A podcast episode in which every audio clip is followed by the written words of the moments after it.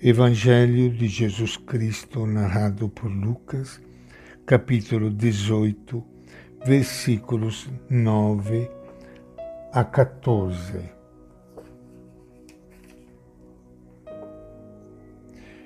Para alguns que confiavam na sua própria justiça e desprezavam os outros, Jesus contou esta parábola dois homens subiram ao templo para rezar.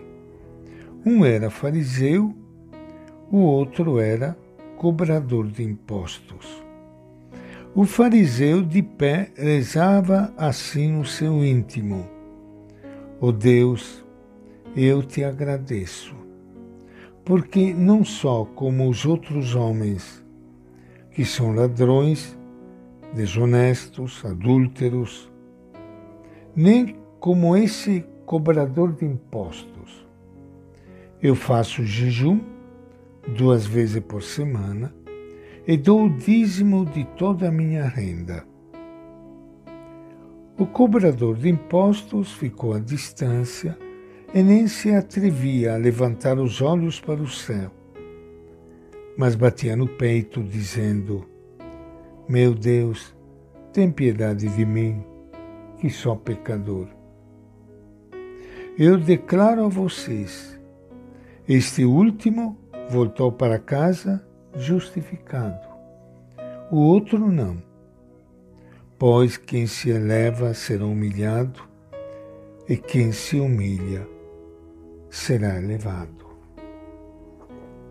Esta é a palavra do Evangelho de Lucas.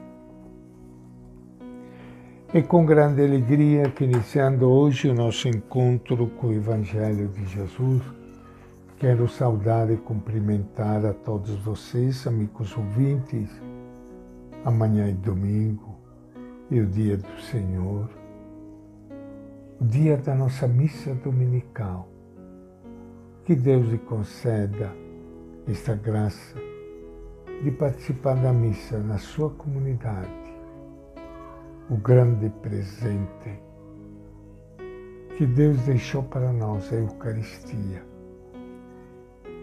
O encontro dos irmãos e irmãs junto do Pai, que nos dá o seu alimento, que nos fala e nos fortalece.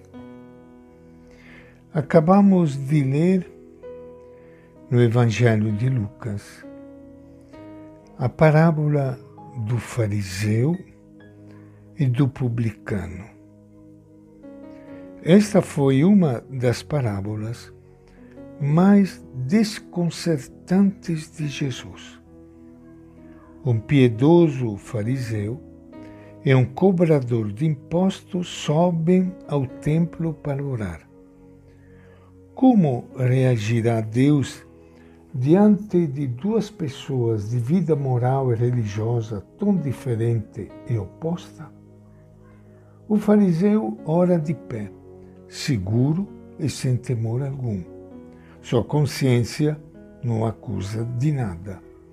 Não é hipócrita. O que diz é verdade.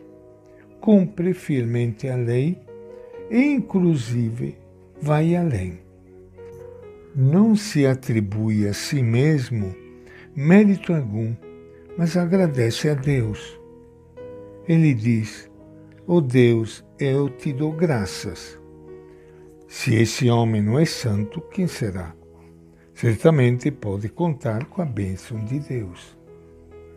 O cobrador de impostos, pelo contrário, retira-se num canto. Não se sente cômodo naquele lugar santo não é o seu lugar. Nem sequer se atreve a levantar os olhos do chão.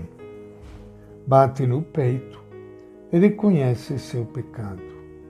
Não promete nada. Não pode deixar seu trabalho, nem devolver o que roubou. Não pode mudar de vida. Só lhe resta abandonar-se à misericórdia de Deus. E diz: Oh Deus, tem compaixão de mim, porque sou um pecador. Ninguém gostaria de estar em seu lugar. Deus não pode aprovar sua conduta. De repente, Jesus conclui sua parábola com uma afirmação desconcertante. Digo-vos que este cobrador de impostos de ser justificado para casa e aquele fariseu não. Os ouvintes sentem romper-se todos os seus esquemas. Como pode Jesus dizer que Deus não reconhece o piedoso e, pelo contrário, concede sua graça ao pecador? Não está Jesus jogando com o fogo? Será verdade que no final o decisivo não é a vida religiosa de alguém, mas a misericórdia insondável de Deus? Se é verdade o que Jesus diz, diante de Deus não há segurança para ninguém, por mais santo que ele se julgue. Todos nós precisamos recorrer à sua misericórdia quando alguém se sente bem consigo mesmo, apela para a sua própria vida e não tem necessidade de outra coisa. Quando alguém se vê acusado por sua consciência e sem capacidade para mudar, só sente necessidade de refugiar-se na compaixão de Deus e unicamente a compaixão. Há algo fascinante em Jesus.